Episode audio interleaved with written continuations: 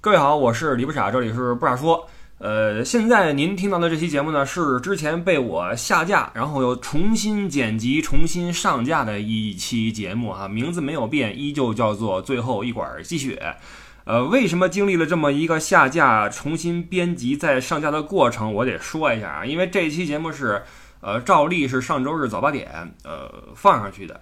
然后引起了一些争议啊，这个因为我是秉承着我坚持多年的好习惯啊，至今没有变过，就是绝对不看评论。然后我从呃听友群里面，包括有一些朋友私下里跟我说啊，说我这期嘉宾好像被喷的有点惨。我说啊，还有这么回事儿？我又去问艾迪。我说艾迪是说这期翻车了吗？艾迪说好像是翻车了，说始料未及，因为这是我跟艾迪跟一位嘉宾一起聊的一期节目嘛，我们还觉得聊挺开心啊，挺 happy，没想到结果不是很好。呃，当然因为我没有看评论是什么，我也不是很清楚呃 diss 的点在哪儿，但是我大概齐的猜了一下啊，因为咱们听友啊，嗯。呃对节目的要求还是有的啊，不是说这个随便听什么都行哈，不是说给什么吃什么，还是得特点内容。完了，可能我们这一期说的内容呢，偏重于一个东西的推广，是不是这么回事？有人问我说，你们是不是收钱了帮人做推广，结果推坏了？没有啊，其实际上就是纯。我先说一下这期的背景是怎么回事啊？是艾迪出差，出差机缘巧合认识了一位青年才俊啊，这个小伙子。九四年生人，完了履历很很强悍，北外出身，完了剑桥毕业，在中国大使馆的教育部任过职，现在自己创业做这个留学服务咨询。艾迪认识了这么一位年轻人，然后因为我们都是有过这个差不多的背景嘛，出去过，然后加上现在很多的家长关心孩子之后教育问题，包括艾迪也啊这个打听一下自己这娃以后怎么着合适。一聊说不如上节目来聊吧，我们正好说啊，三个人能够问一问、答一答，呃，给各位也说一下最近这些这个教育口啊，或者说这个留学或者鸡娃这些事儿的一个大的环境是什么。然后这个跟人对接的时候呢，是在一个晚上，呃，实际上我们两个跟呃克里斯张啊嘉宾没见过面儿。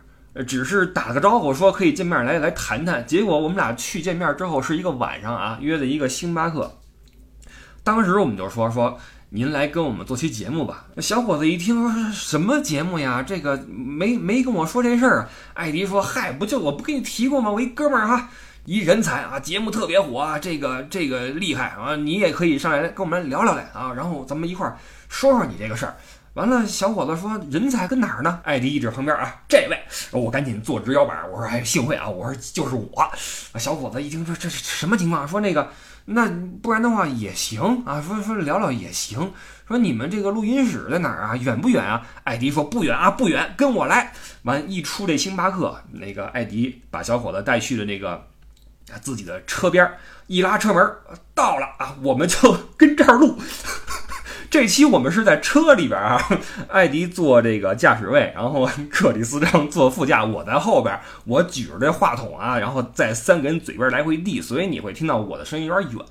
然后我主要是给嘉宾递这个话筒嘛，加上他这个声音也很好听啊，所以这个声声线上会有点区别。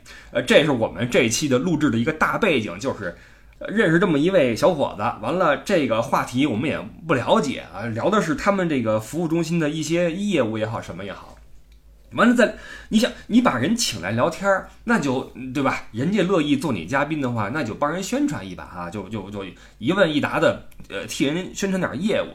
那到底是这个业务的形式是嗯有争议呀，还是说？呃，有些信息表达不够准确呀，还是说怎么着吧哈？反正这个可能是很多人不太高兴呃，给 diss 了啊。不管 diss 的是嘉宾还是艾迪还是我吧，反正给 diss。完了我就给下架啊。其实我倒也无大所谓，但是我不希望这位小伙子看到这期节目上去之后的反响是这个样子的，因为在聊过之后他还挺开心。聊之前他是很很忧虑的啊，不知道是什么样一个节目。结果我们俩一开腔，呃，他可能也挺放松啊，跟我们说了不少东西啊，包括呃，因为他是做这个的嘛，在聊到自己的业务内容内的分内的事情的时候，可能会有一些大家听来就不够自然啊，就觉得你这不是给我们介绍业务吗？我们不听这个，可能会有这种这种这种这种感受。但是他聊完之后还挺开心，跟我说这个可以常聊嘛，因为我是学这个这个英国文学史的，完了去英国之后还得修这个英国的这个什么文化史，呃，可以咱们来多聊聊这方面的话题，什么人文文化、什么文学，跟欧洲跟英国他都修过这东西嘛，都是自己课内的事儿。我说好啊，这不是一个大好事儿吗？结果哈，第一期出去之后给人喷惨了。我觉得对于这么一位挺热忱的一个年轻人来说，不是很好，所以我就下架。按照我的理解，我的揣测，把那些可能引起有些人不开心的信息给它删掉，然后重新把这一期呈现给各位啊，然后保留一些我们对线下的留学市场的看法，或者对。呃，曾经学生时代的一些回忆也好吧，把这些东西放上来哈，然后我们做一个最后一管积雪的较少槽点版，好吧？然后还是感谢各位的监督，对吧？不管你 diss 什么喷什么，也是对节目的关注啊，某种关注啊，感谢各位的 diss，好吧？这是这期啊，请各位欣赏后面的内容。然后录音的音质不太好啊，在车里录的，还有轻轨啊，我们在那个海淀区。哪儿啊？还还有还有轻轨呜呜开过去，边上还有一些车的声音啊，倒是挺原汁原味的。大家凑合听啊，谢谢各位。然后我们呃，各位好，各位好，我是李不傻，这里是每周日早八点跟您见面的喜马拉雅 FM 的伪文人真情怀的个人谈话节目《不傻说》。各位好，我们又见面了。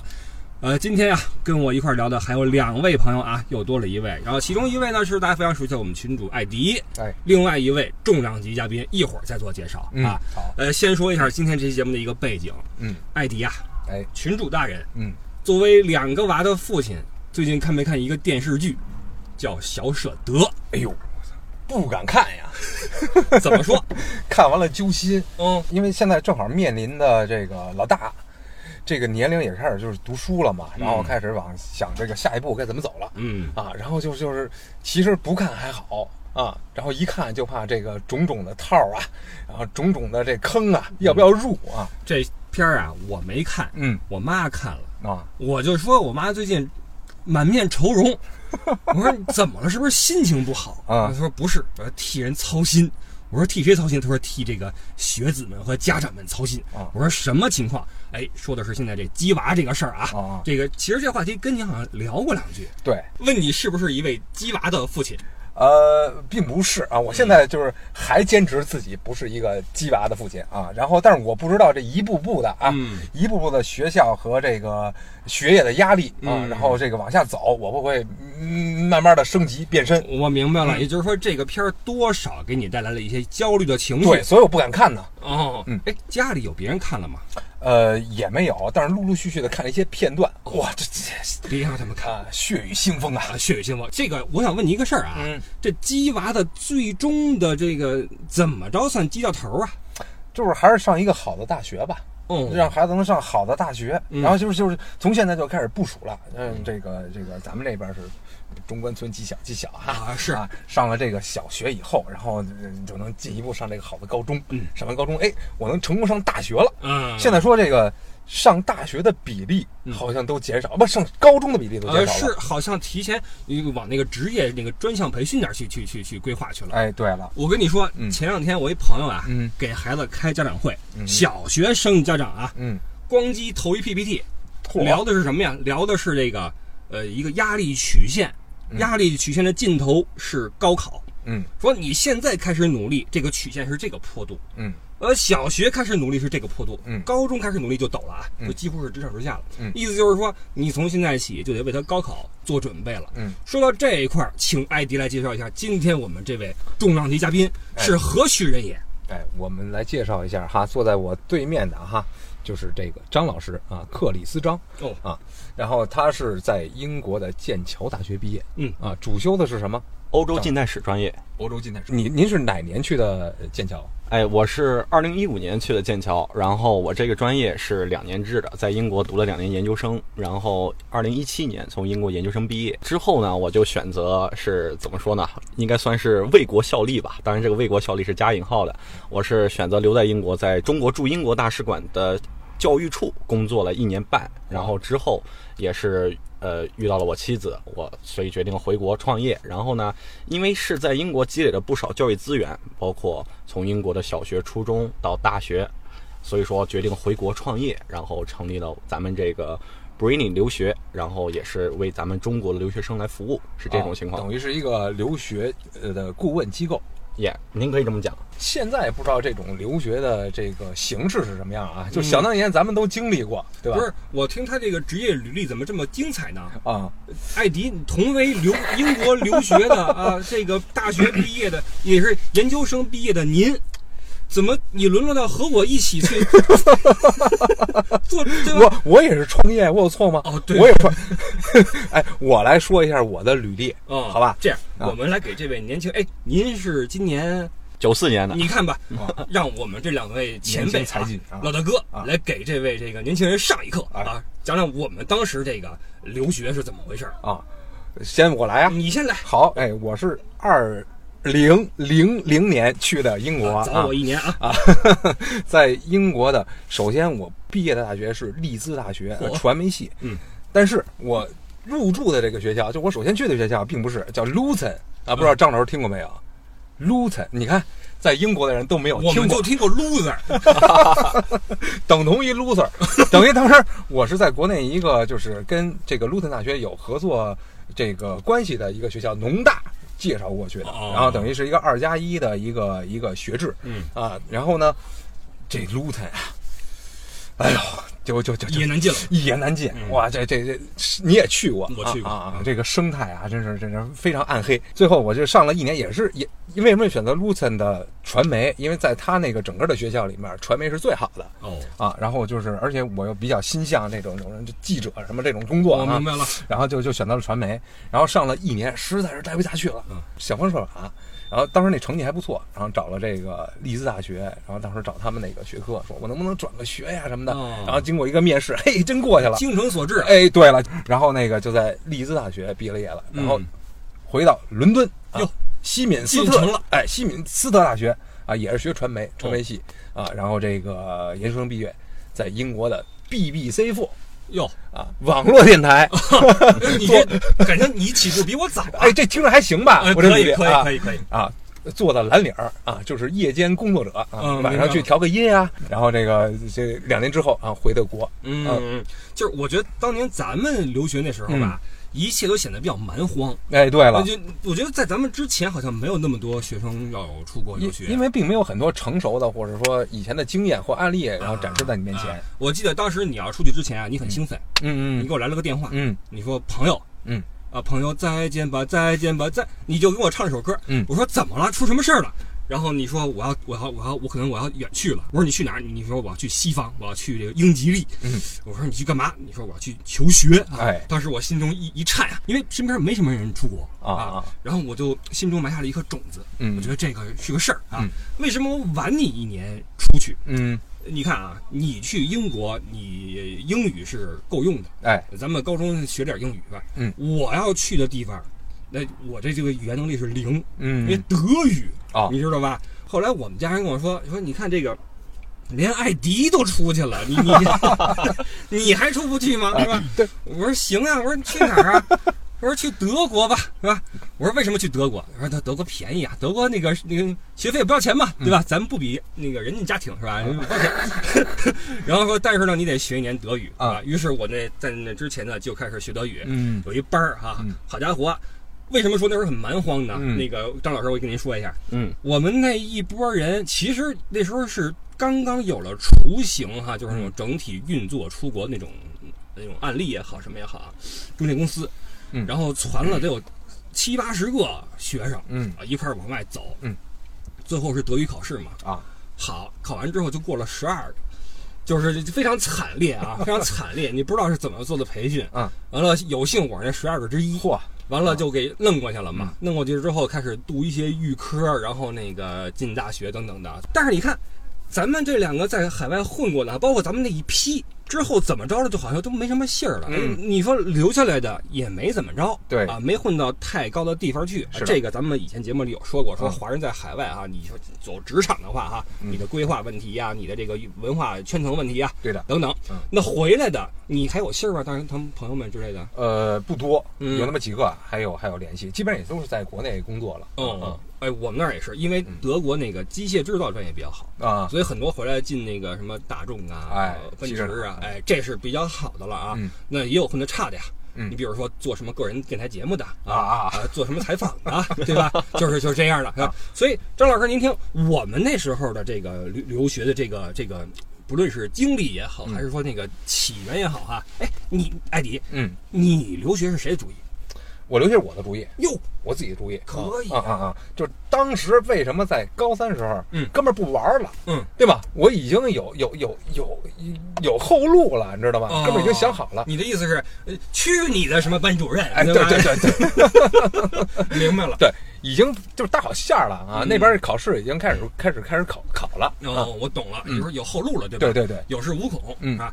但是我跟你不一样，嗯。我出去完全是我们家里人的主意，哦，就是说，你看，这这艾迪都那搜搜小报是吧？哎，对，那时候就对对，报纸中份儿。我可以不是说我间接的成就了你。哎，你可以这么说，哎。哎，对，你是我的一个灯塔，啊，灯塔。啊，这个遵循你的足迹，嗯我也我也出去了。嗯。就是我们那时候呀，有一个出国热，就是在我咱们那波之前，嗯没什么人出国，是然后从咱们那波之后，乌啷啷乌啷啷的往外走，对越来越多，特别多。嗯然后想问问张老师，就是您这个时期出国的人，包括在您从专业角度来看，往后出国的这个趋势会是什么样的呢？哎，我先来给大家分享一下我当年出国的是什么情况吧。嗯，呃，其实我一直感觉我回国呃到现在，包括我现在呃也结了婚，然后马上有自己的孩子，算是成家立业吧，在国内。但是我一直感觉自己其实是个呃年纪不大的一个人，自己怎么着也算是个年轻人吧。但是怎么着自己。呃，一看自己都是九四年的，今年都二十七岁了。其实自己再一算一下，自己研究生毕业到现在也是四年的时间了。这个时间四年时间，不光是呃留学这个事情在发生了很多事情，包括咱们国家啊、呃整个世界啊遇到疫情啊什么东西的，也发生了很多事情，嗯，对吧？所以说这个。呃，迭代的速度是蛮快的。当年我出国的时候，因为我在我本科是在北京外国语大学，嗯我学习的英国文学史专业，啊，然后这个专业本身，呃，如果要考研的话，也是要读英语方向的。然后我导师的一句话把我点醒了，我导师跟我讲，呃，说小张，你最好出国去看一看，最好去英国去看一看，因为你读的这个专业，所以说你干脆就去英国吧。这个时候才激起了我对留学、对英国的一个向往。嗯，啊，所以说我可以说是。呃，我跟二位哥哥都不太一样，我对自己的留学当初是没什么规划的，嗯，是导师算是我一个引路人，嗯。啊，所以我就申请了英国的学校，啊，很幸运啊，在大四那一年的上学期就收到了剑桥大学的 offer，当然，呃，这个剑桥大学的 offer 其实也算是来之不易的，因为在我们那个时候，留学中介也算是。呃，一个朝阳产业吧，嗯。啊，各个留学机构、服务中心啊，也算是一个比较好做的一个产业。包括北京外国语大学学校内部都有留学服务中心的。嗯但是针对于就是一些顶尖的学校，比如说英国的牛剑、帝国理工，或者说伦敦政经，或者说是美国的顶尖的斯坦福、哈佛，嗯啊、这些学校，在我那个时候，很多留学中介他们都是一种也是一头雾水的选择，因为大家在我那个时候，大家虽然说留学热已经到了一个非常火热的阶段，但是，呃，大家选择的学校一般都是相对来说。呃，在国际上反响，或或者说在英美国家内来说，可能是较为中上等或者说普通的一些学校。嗯很多国内留学中介对特别顶尖的世界顶级大学，就像刚刚说的牛剑，嗯，英国的牛剑、美国的哈佛、斯坦福这些，也算是一种啊摸着鱼过河那种的感觉。他们对这些学校的申请也是，呃，不太专业的。那您当时就是申请这个剑桥，是您自己去申请，还是通过中介的？呃，我这个申请基本上是完全靠自己，因为雅思也是我自己裸考，但是我毕竟是英语专业嘛，雅思考不出来。说一下一雅思的分数。雅思我第一次裸考就取得了八点零的成绩。嚯！我跟你说啊，这这这雅思，你你你可能呃这没没经历过我我。不知道啊。第一次我们上了一语言班嗯我这费了半天劲，嗯，六点五分儿，然后后来就是我多少分及格呢？就六分就可以上大学了哦，六分就可以，但是看你不同的专业。哦但是我这专业要七点五分，嚯，后来努了一一暑假，就那个就达到了。就是咱们高中毕业那暑假吗？呃，不是不是高中毕业，我又我我在那边上了半年的那个语言的嘛。哦我懂了。啊，我刚去的那个语言，然后他会看一下你的水平，会考考一个，我是六分，嗯嗯，然后后来努努努，使劲努啊，每天背啊，这那的啊，七点五，还上了上一专业，当然哥们儿也是付出的，努力的。厉害啊，这但人裸考八分儿，我当时去考雅思的时候，我们班主任知道我要去考雅思，就跟我讲一句话：你考不到七点五，你不要回来了，你不要说你是北外毕业的。因为他那个专业就是确实肯定是语言，这个哎专门学英语的。军校出来的正规军。哎对了啊咱们这地道的挖地道的，你就别跟人比了，是吧？嗯。之后呢，包括推荐信啊、个人陈述啊、个人简历也都是自己试着去写，嗯一次次修改，一次次写，然后导师那个当时班主任老师也帮了我很多忙，去帮我去求我们那个当时的副校长啊张健博士来帮我们写这个推荐信。嗯当时也算是比较巧了吧，拿到了剑桥大学的 offer。后来才知道，剑桥其实对中国留学生要求还蛮严格的。嗯你至少到研究生，他的要求是必须得是二幺幺和九八五的重本学校，哦非二幺幺或者九八五，你只要你平均分再高，他们都不看你的简历。哦，当时也是搭了这个本科学校的一个一个顺风车，明白哎，才比较幸运的申请到剑桥大学。但是虽然是当时的情况是这样，我当时申请剑桥大学是二零一五年，截至目前咱们都是过了六年的时间了，嗯啊，时间已经过了非常非常的久。这六年的时间，呃，就像我们刚刚说的，很多事情发生了太大的变化。国内的留学中介啊，很多都已经积累了非常多的经验，他们。呃，不光是经验积累，他们很多生源也变得越来越好啊。咱们在当时可能我在剑桥读书，我们整个剑桥的中国留学生不超过两百人，嗯，但是根据剑桥大学近几年公布的数据，嗯，光是二零二零年，截至二零二零年，剑桥大学整个剑桥大学中国留学生可能是已经接近了八百人左右。那我有个问题啊，就是在您的这个专业领域来看，包括您的亲身经历来看的话，呃，在过去的几年中，中国留学生在海外这个高等学府的人数是在增长的一个趋势，对不对？对，是的，呃，因为我回国，就像刚刚给大家介绍过，我我们做了一个专业的留学服务机构来服务中国留学生，然后我们是比较关注业内的比较业内的数据的。嗯，根据二零一九年教育部留学服务中心发布的数据，截至二零一九年，呃，全年二零一九年全年来看。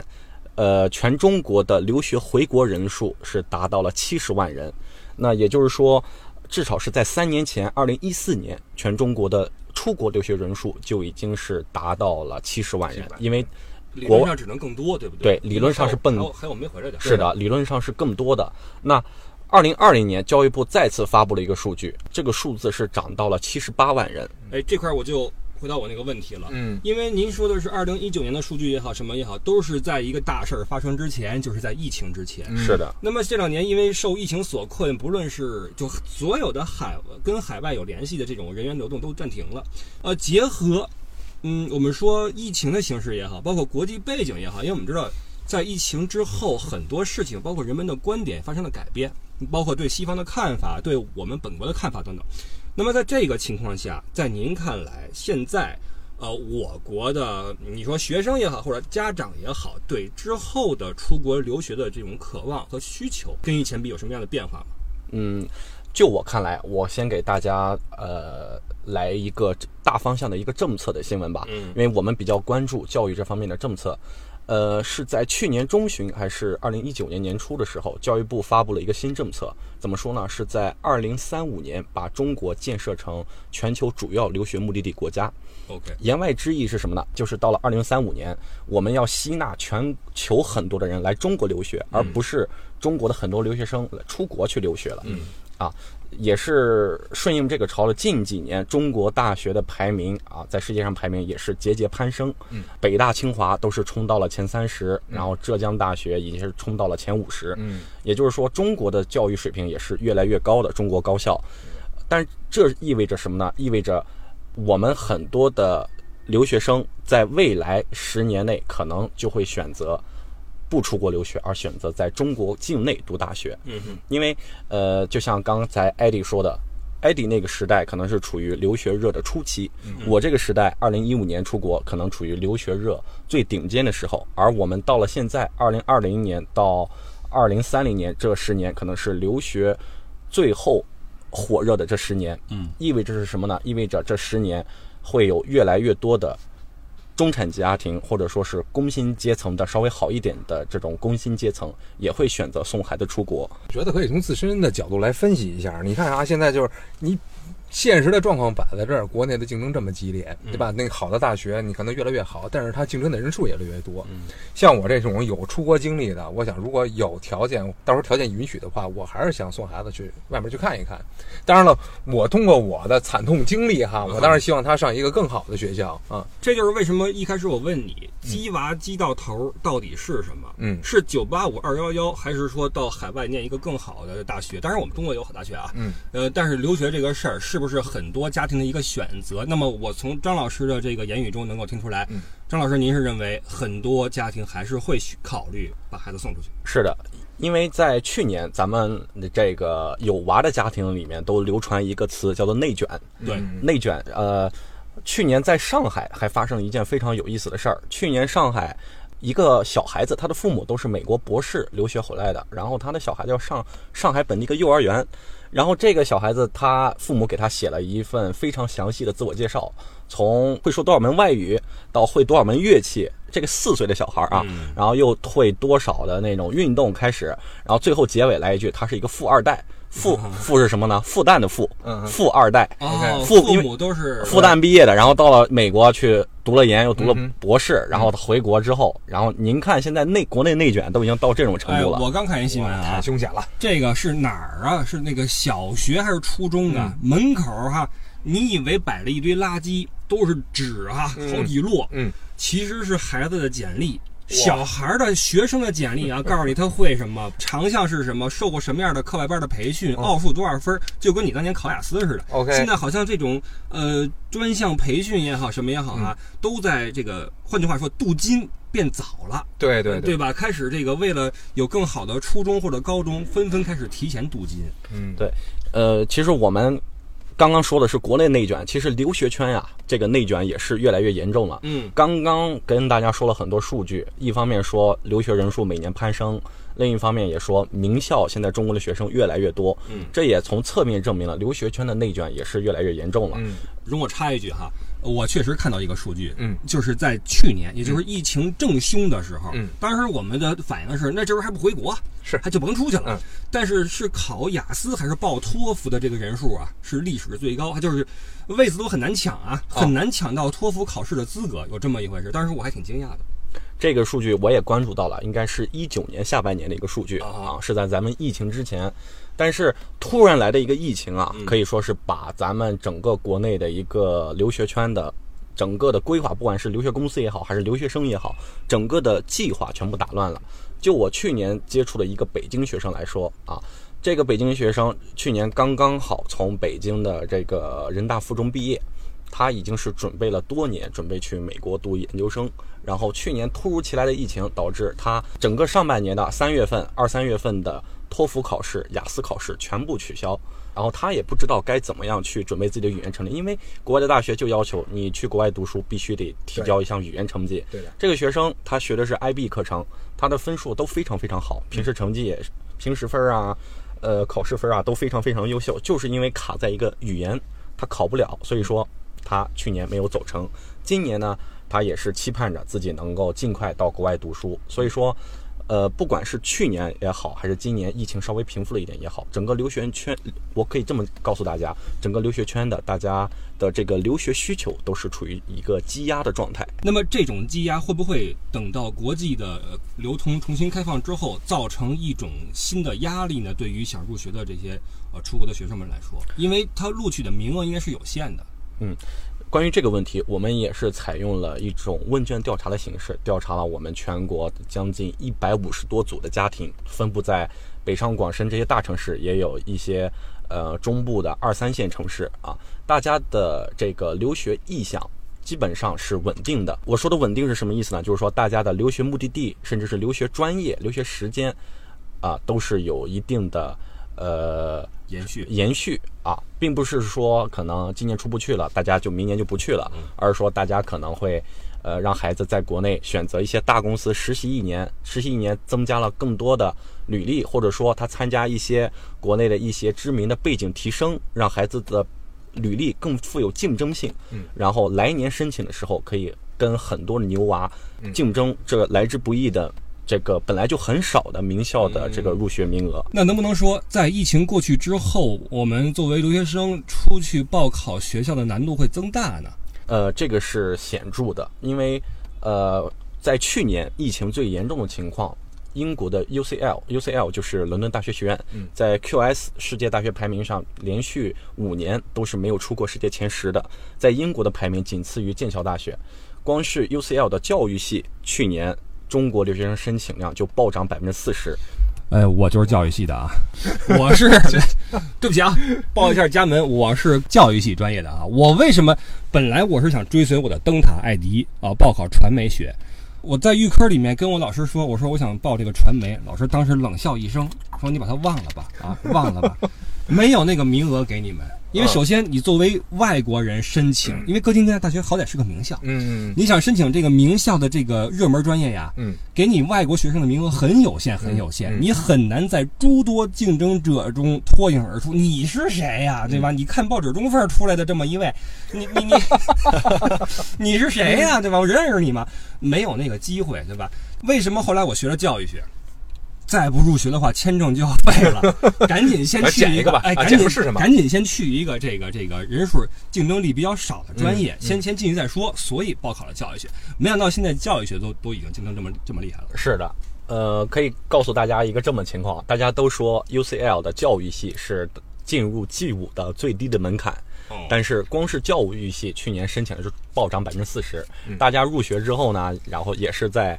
呃，国内上网课就是先不用去嘛，啊，今年英国疫情或者美国疫情平复了之后，可以到那边去上学。但是能从这一点上看出，疫情最严重的情况，大家的留学热情都是不减反增的。那张老师，我问你一个问题，就是现在这么在名额有限或者说就竞争很激烈的前提下，比如同等的分数，我雅思也七点五，你也七点五，咱们同时去报考一个这个这个哈佛大学，比如一百人，那怎么来挑啊？他怎么来就是选中我我能进入这个这个这个专业去学习？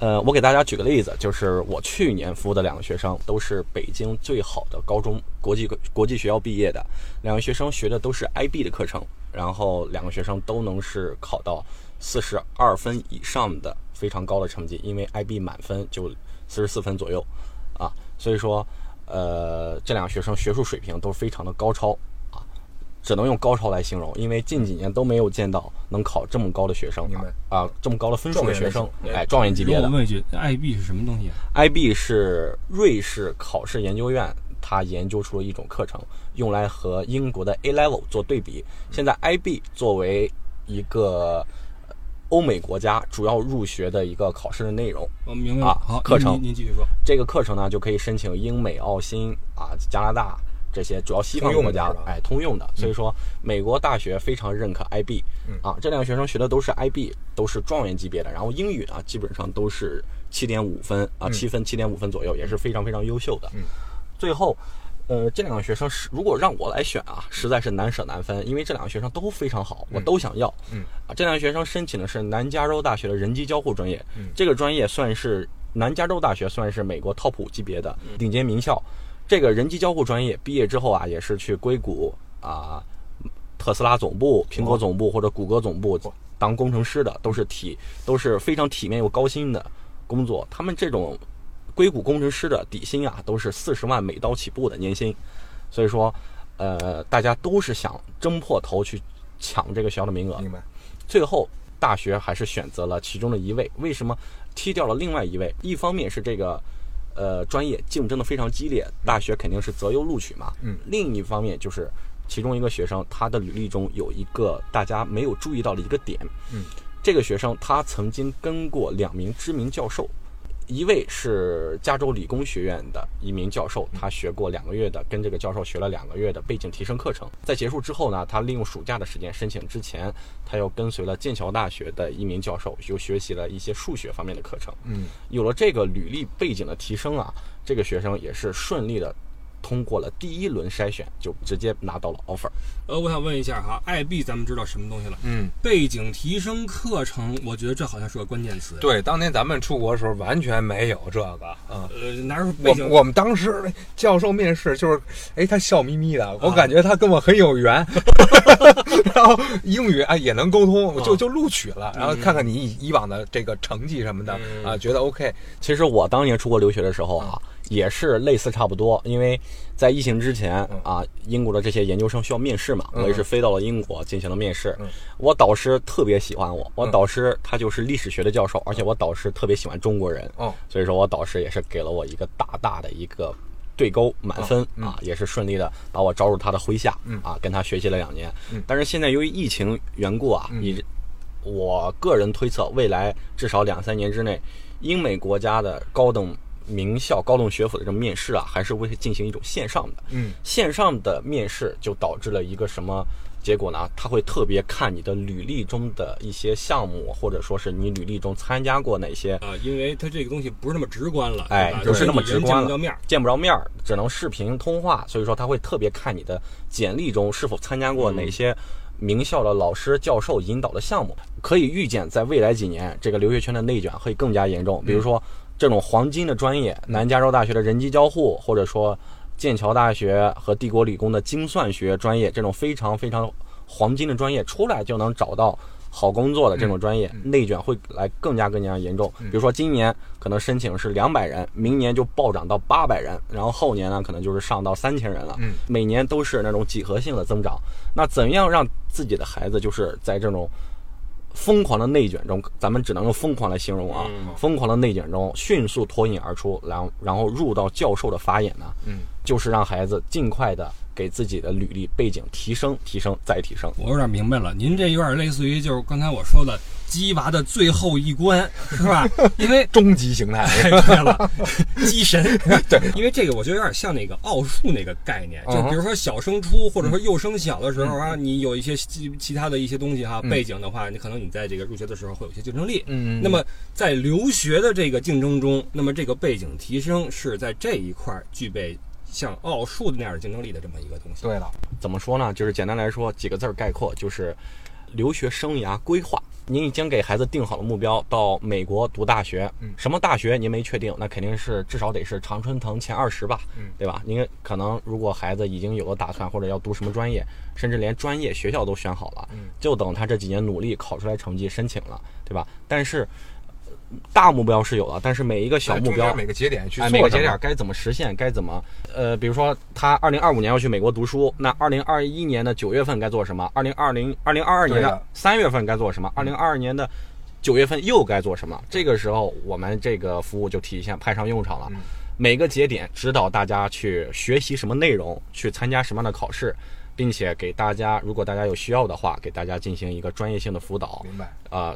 从雅思到 A Level，到 IB 的培训，到这个托福，还有这个 GRE、GMAT 的学习情况监测辅导，我们都是可以做到的。而且最重要的是给大家一个呃留学的生涯的规划，一个指导方向的指导。感觉这个是那种比当年的留学中介要升级了很多哈。当年我们那恨不得就给你办一签证，对，告诉你说你前途无量啊，你去吧。真的，当时我们那就跟我们说。德国可好了，说你去那之后，那个一边玩一边学啊，打会儿工之后去度假了。当时我们以为这就有点像马可波罗回欧洲之后呀，说没去过东方那感觉，你知道吗？就觉得特别美好。去之后发现不是那么回事。就是这样的这种专业性的机构啊，它的专业性的增强也好，包括它的这个服务这种范围的扩大也好啊，对于之后的留学生或者有这个规划的家长们都是一个好事儿。我觉得说现在我们的留学服务中心也是。服务细致化，那行，那我们今天就是，其实就是借这个小舍得哈，最近鸡娃这这一系列的话题，然后给大家开开拓一个新的思路，就了解一下现在，因为出国这块儿，因为疫情也现在就断了嘛，嗯。然后就了解一下这个，嗯，出国该怎么办，或者说该做什么准备，嗯。啊，然后也同时，呃，因为我我是跟张老师私下去沟通了一下，就我说现在这个，呃，我以后孩子啊，我想策划一下这个初中一下出国，哎哎，怎么弄现在啊？然后借着这个机会，然后觉得啊，也给大家介绍一下啊，现在的环境是什么样嗯啊？那行吧，张老师还有什么要介绍给大家的吗？呃，我的建议啊，我给大家就是所有听友、孩子们有留学规划说点肺腑之言啊，啊，说点肺腑之言。我建议大家在留学方面啊，就是尽早规划，尽早让孩子做出他应有的选择，以及尽早给孩子做出作为家长应有的选择。因为留学这个东西啊，就像关乎整个孩子的命运，可能。在之前，孩子比较内敛，比较害羞，然后有了留学经历之后，出国看到了外面的世界。咱咱当然不是说外面的世界多好啊，只是和不同的文化、不同的思想进行碰撞之后，孩子整个的人生观、价值观、世界观会发生根本性的变化。回国之后，有可能会变得性格上的改变，更加开朗，更加喜欢跟人交朋友这些啊。当然，这些都是取决于咱们家长自己做出了一个一正确的能够影响孩子一生的选择。嗯。啊，因为教育这个事儿，其实怎么着来说都是家长的选择，孩子的选择其实算是比较小的，是咱们家长的选择。要早做准备。对的。艾迪啊，嗯，问你一个肺腑之言，哎，如果现在你退回到高三那个时间，嗯嗯。你在跟我一起在球场上玩耍的时候，嗯，那个时候天空中突然传来一个声音：“艾迪迪迪迪，你是否想要去英国留学？再给你一次机会选择，你会不会出国啊，我毅然毅然决然的啊，？”啊，抬着头对天空那个声音说：“我想去。”为什么？因为就是你接触了，这就像刚才赵老师说的，接触了不同的文化，还有出国对整个自自身的一个管理，你出了就完全自己，呃，对待学业，对自己的生活要自己完全的负责，百分之百的负责，嗯啊，是真的对个人能力的一个极大的提升。我明白。嗯，其实这个问题啊，我说真的啊，并不是说为了应景，嗯我也曾经想过，因为有人问过我说，你再给你一次选择机会的话，你要不要出国？嗯嗯，当然要啊！我就像张老师刚才说的，并不是说外边一定有多好，对对吧？但是你出去这个行为就已经从这个客观上给你增添了很多挑战，嗯，增添了很多学习的可能性。嗯，那实际上，包括我能有今天，我能做这个节目，也是跟我有了出国之后的经历和见闻有着巨大的关系。嗯，尽管说以咱们这种是吧，脸皮也好，什么也好啊，在北京混也能混下来，哎对吧？但是呢，总的来说，我觉得见识的多少，实际上也是决定我们人生的精彩程度的一对的，个标人生会更。丰富一些。对的，所以说我还是挺感谢我自己的出国经历的哈。你要不要感谢一下我呀？灯塔，呃，对了，啊要不是你那通电话，啊、我们家人可能也就觉得这孩子就放弃了。啊，就跟艾迪一块儿北京混吧。俩人支个摊儿是吧哎？什么那个油油条什么？张老师，我也问您一下哈，出国对您来说意味着什么？出国意味着我的人生的第二次选择，因为我是通过高考，我是考到北京的。我本科跟大家介绍过了，本科在北京外国语大学。嗯，来到北京，对于我一个算是南方省份的北方人来说，嗯江苏徐州嘛，嗯啊，江苏的北最北边，算是一个开拓视野的一个情况。嗯，对于当时的我来说，北京算是一个。呃，巨无霸一样的城市，嗯因为我毕竟来自南方一个稍微跟北京来说肯定是小城市嘛，在北京的一切都是很新奇的，包括在北京人听北京人说话，对我来说都很新鲜。都很新鲜。北京老爷们儿说话那味儿，我嗯特别喜欢啊，。您有点那感觉了。哎，是的，我在北京的求学的经历，我就特别喜欢跟北京人唠嗑，然后学北京人说话，因为我觉得特别亲切。嗯出国对于我来说算是什么呢？可能来北京算是我人生的第一次重大选择，那出国对于我来说就算是人生的第二次选择了，嗯给了我第二次人生。绽放光芒的机会因为呃，本科学的这个英国文学，因为这个英国文学本身就是对英国产生了一点点的一些想法啊。因为英国的文学每个时代都有不同的人，莎士比亚，啊、狄更斯，然后还有到现在的 J.K. 罗琳那个写的那个啊《哈利波特》，对吧？每个时代都有不同的代表性的英国作品，所以说对英国也是当时对英国的想法就是是一个绅士，又充满骑士精神，然后男的又帅，女的又漂亮那种国家。但是到了英国之后，才发现很多情况下，英国并不是大家自己想象的那样。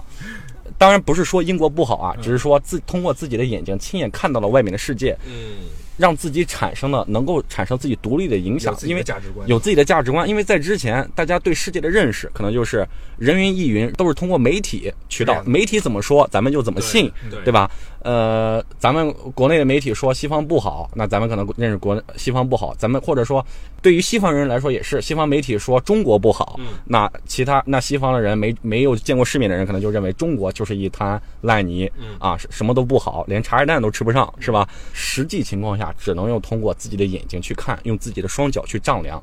也就是说，出国给人最大的一个收获，对我来说，个人来说，让我自己形成了自己能够自己的价值观，让我能够判断事物，不听别人说，而用自己的眼睛去看。